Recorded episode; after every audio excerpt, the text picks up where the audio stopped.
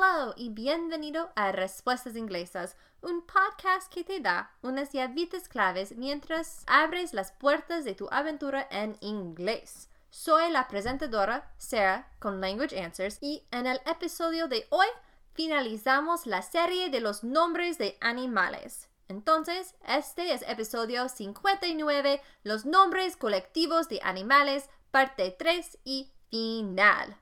En episodio 57 discutimos los animales domésticos y del parque, y en episodio 58 los animales salvajes y de la granja.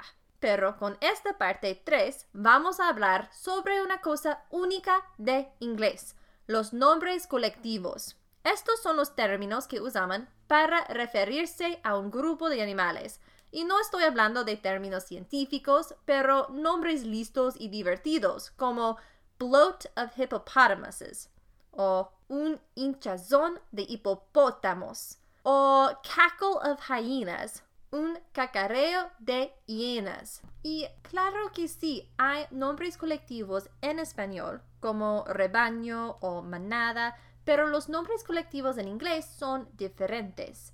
Sí, hay algunos similares a rebaño y manada, pero también hay muchísimos nombres diferentes que son creativos y a veces poéticos. En este episodio también vamos a completar nuestro consejo cultural sobre Jersey. Entonces, sí, empecemos.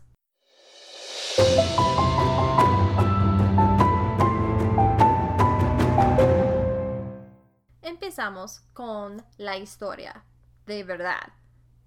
Por supuesto, puedes usar una frase más general, como un grupo de algo, para referirse a un grupo de animales, pero prefiero nuestros sustantivos colectivos creativos y a veces extraños. Entonces, ¿de dónde vinieron? Según la BBC y el diccionario Macari, Macarie, comenzaron en el siglo XV, cuando una priora llamada Juliana Berners escribió The Book of St. Albans o el libro de, Saint, de Santo Albans, también conocido como The Book of Hawking, Hunting and Blazing of Arms, el libro de la cetrería, caza y algo de armas. Lo siento, pero no... Perdóname, pero no, ten, no tenía tiempo de encontrar el significado de blazing y su traducción. Pero Juliana Berners escribió este libro en 1486. Si bien gran parte del libro parece haber sido tomado de otras fuentes, pero su sección sobre la casa parece original. Entre su lista de un 165 sustantivos colectivos compilados que incluyen Baron of Mules o una esterilidad de mulas, también se encuentran sustantivos divertidos sobre los humanos, como superfluity of nuns o una superfluidad de monjas, y state of princes, un estado de príncipes. Otro dato interesante, Juliana es la primera autora que escribe en inglés de que sabemos. Y seguimos agregando a la lista. El diccionario Macarie enumera algunos de los términos modernos como cita, crash of rhinoceroses o un choque de rinocerontes, a concern of social workers, una preocupación de trabajadores sociales, a consternation of mothers, una consternación de madres. Fin de cita. Ahora, ten en cuenta las siguientes listas. No siempre he enumerado todos los nombres potenciales, ya sea para fines de agrupación o porque quería resaltar los que creo que son más populares o comunes según mi propia experiencia. Algunos se puede hacer referencia a los grupos de animales de varias maneras y mm, no estoy segura de que haya una fuente definitiva. Pero si deseas investigar más, consultes los recursos de investigación para obtener enlaces a más listas. Consulta los recursos de investigación de, este episodio para obtener enlaces a más listas. Vale, deseando dejar lo mejor para el final, comencemos con los sustantivos colectivos de animales sensibles, cotidianos y útiles. A herd of antelope a herd of antelope. También se dice herd para buffalo, deer, goats o cattle. En español se dice una manada de antílopes, búfalos, ciervos, cabras o ganado. Aunque también se puede llamar a un grupo de vacas un drove, drove. A pod of porpoises, seals, walruses, dolphins, and whales. Una manada de marsopas, focas, morsas, delfines y ballenas. A pack of dogs, weasels, and wolves. Una manada de perros, comadrejas y lobos. A school of fish, un banco de peces. En inglés, school significa escuela, pero en español no se dice una escuela de peces. En inglés también puedes escuchar los términos shoal, S-H-O-A-L, haul, H-A-U-L, o catch, C-A-T-C-H. A flock of sheep or birds, un rebaño de ovejas o pájaros. Y estos son pájaros genéricos. Entraremos en otros términos más específicos como bujos y cuervos en nuestra próxima lista. A litter of kittens or pigs. Una camada de gatitos o cerdos.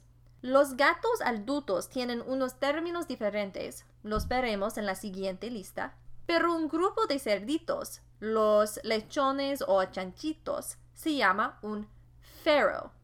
F-A-R-R-O-W. Farrow. A nest of rabbits or vipers. Un nido de conejos o víboras. También podría decir berry, que en inglés significa baya. A swarm of bees or flies, un enjambre o una nube de abejas o moscas. Y ahora, los términos divertidos. Si bien hay muchos, muchos nombres divertidos, pero querría resaltar algunos de los animales más comunes y algunos de los más divertidos que encontré. Voy a darte qué significa el nombre colectivo en inglés porque no hay una traducción directa en español. Esto es de verdad algo único en inglés. A shrewdness of apes. Shrewdness of apes. Una astucia de los simios. Una astucia de los simios. Los simios pueden ser bastante inteligentes y astutos, aunque este nombre colectivo puede darles demasiado crédito. A clouder of cats. Clouder of cats. No hay una traducción a español porque clouder, creo, es una palabra inventada para este mismo propósito, para el nombre colectivo de los gatos. Clouder está relacionado con la palabra inglesa clutter o desorden. Los gatos son muy buenos creando desorden. Con esto último, un grupo de gatos salvajes se llama una destruction o destrucción, destruction. Bloat of hippopotamuses, bloat of hippopotamuses, una hinchazón de hipopótamos, una hinchazón de hipopótamos. ¿Has visto alguna vez un hipopótamo? Son enormes. Ahora imagina un grupo de hipopótamos simplemente en el agua. Toda esa grasa y más puedo ver el sentido de bloat. Kaleidoscope of butterflies. Kaleidoscope of butterflies.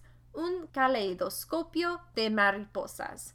Un caleidoscopio de mariposas. Este es solo un nombre hermoso para un grupo de mariposas. Ellas tienen tanto color que un grupo de ellas volando se vería un poco como un caleidoscopio bellísimo. Murder of crows. Murder of Crows, un asesinato de cuervos. Un asesinato de cuervos. Mm, no sé por qué se llama así, pero los cuervos son un poco espeluznantes y malvados. No lo estoy cuestionando este nombre. Convocation of Eagles. Convocation of Eagles. Una asamblea de águilas. Una asamblea de águilas. La palabra convocation en inglés se usa a menudo para referirse a una ceremonia de graduación, que tiende a ser un asunto regio y pomposo. Las águilas son bastante majestuosas y quizás un poco orgullosas, así que me gusta este término para ellas. Leap of leopards. A leap of leopards. Un salto de leopardos. Un salto de leopardos. Este nombre es aliterado, lo cual es muy agradable. Es lo mismo con un gaggle of geese. Gaggle of geese o de gansos. ¿Alguna vez has visto caminar a un grupo de gansos? De alguna manera, gaggle es un nombre muy apto. Bouquet of pheasants. Bouquet of pheasants. Un ramo de faisanes. Un ramo de faisanes. Creo que solo se usa este término cuando los estás asustando para cazar. De lo contrario, se llama bevy. Pero cuando los faisanes están batiendo sus alas para volar, ¿puedo ver un parecido con un ramo de flores? De verdad. Squabble of Seagulls. Squabble of Seagulls. Una pelea baladí de gaviotas. Una pelea baladí de gaviotas. Finding Nemo de Disney y Pixar ha cambiado para siempre la forma en que consideró a las gaviotas y este término es perfecto squabble, una pelea baladí. A parliament of owls, a parliament of owls, un parlamento de los bujos, un parlamento de los bujos. En las historias y mitos, los bujos se consideran criaturas sabias, aunque en realidad son bastante tontos. ¿Puedo ver cómo esto se relacionaría con los políticos? ¿Sí? Dazzle of zebras.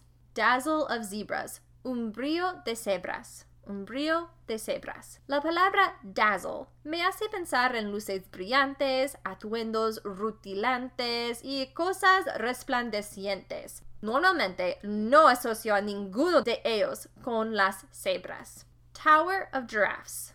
Tower of Giraffes. Una torre de jirafas. Una torre de jirafas. Son tan altos, esto tiene mucho sentido. Skulk of Foxes Skulk of Foxes, el acto de merodear de zorros.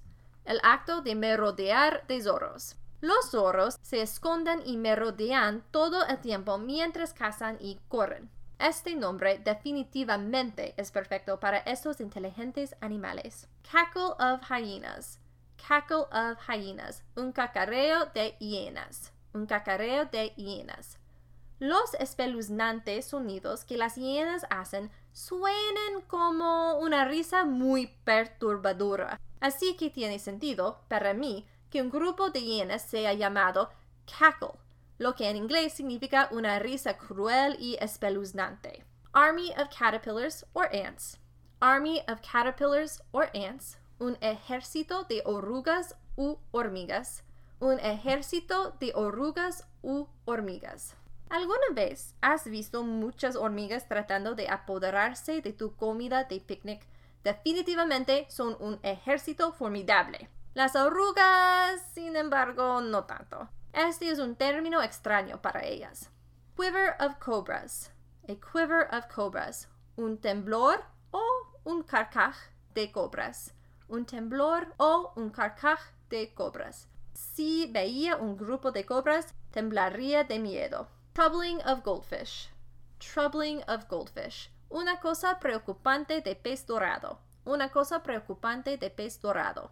Esto es muy gracioso. Los peces dorados son algunos de los peces más inofensivos y estúpidos que existen, y definitivamente una mascota común. No tengo idea de por qué un grupo de ellos se llamaría Troubling. Pride of Lions. Pride of Lions un orgullo de leones, un orgullo de leones. ¿Has visto The Lion King o El Rey León de Disney? No hay más que decir.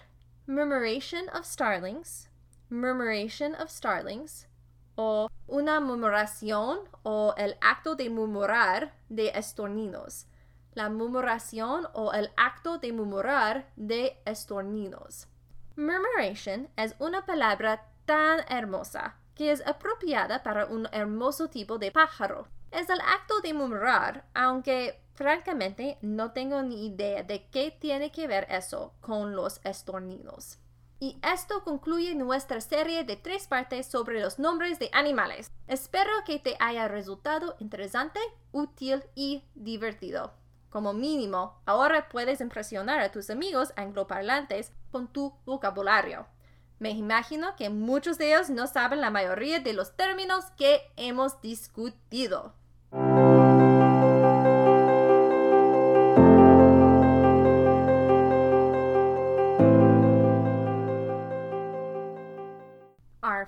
Cultural tip on the country of Jersey unique traditions. Now, it was surprisingly difficult to find more information on Jersey, but here are three unique traditions that I did discover. 1. Their superstition of witches. During the 18th and 19th centuries, the people of Jersey would put witch balls, reflective balls, in their windows to keep witches at bay, as they believed witches could be trapped by their reflections. On a related note, in both Jersey and Guernsey houses, they used to put flat stones that jutted out from the chimneys, known as witches' stones or witches' seats. They were meant to give witches a place to rest while they flew around on their brooms and avoid making them mad at you for not having such hospitality. That would not go well. 2. Specific goods. Jersey is well known for many things, despite being such a small island. This includes the Jersey cow, which is now the second most popular breed globally. These cows are known for their creamy milk. They also used to be very famous for their Jersey wool, leading to knitted jumpers being called jerseys as far back as 1837. They are also the only place you can legitimately get Jersey potatoes from, like how you can only get real, quote unquote, real champagne from France. These are a unique potato that came about from a natural mutation in the 19th century.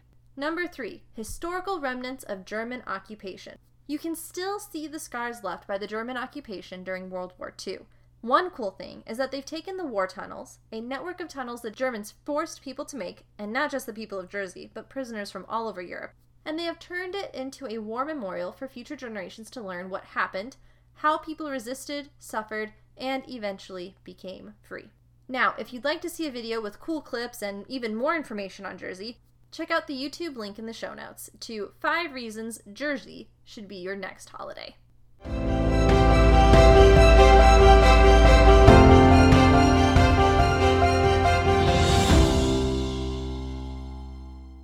Vale, eso es todo por hoy. Muchísimas gracias por escuchar y no olvides consultar las notas del podcast para los enlaces de los recursos utilizados para este episodio. Y si prefieres leer una transcripción aproximada del episodio de hoy, puedes visitar el blog de este episodio también.